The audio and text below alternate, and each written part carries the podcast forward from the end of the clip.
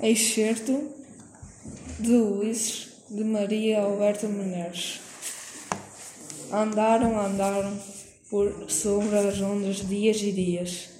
Aproximavam-se ao mar das sereias. Uma bela tarde os marinheiros pararam de remar e o navio ficou a bagunçar no mar calmo. Luís admirou-se. O que aconteceu? Por que paraste de remar? Os companheiros responderam: Ulisses, vamos agora entrar no mar das sereias. sereias. Não te lembras que Cires nos recomendou? Temos que colocar ceras nos ouvidos, senão morreremos todos. Ulisses revoltou-se contra tal ideia. Cera nos ouvidos? Eu? Só se fosse doido. Eu não ponho cera nenhuma. Quero ouvir o canto das sereias. Dizem que elas encantaram os marinheiros com a sua bela voz. E eu quero sentir esse encanto, encantamento. Não sejas louco, Ulisses. Vais morrer atraído por elas. Sabe-se bem, sabe-se bem como se sentem sós no fundo do mar, no meio da escuridão e como precisam de companhia.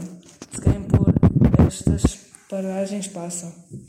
Sabes bem que nunca até hoje nenhum ser vivo se gabou de se ter ouvido e de se ter resistido aos seus cantos. Quem as ouve tem de morrer. Assim o avisaram prontamente os amigos, aflitos com a sua teimosice. Luís não se convencia. Já vos disse, quero ouvi-las, mas se temeis que eu não consiga resistir-lhes, então atei-me bem com cordas muito fortes ao, ao mastro principal do navio, e assim mesmo que eu queria ir ter com elas. Não serei capaz de o fazer.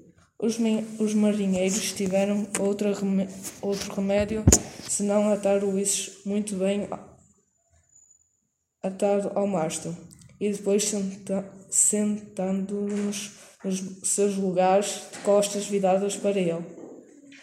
Recomeçaram a, e recomeçaram a remar.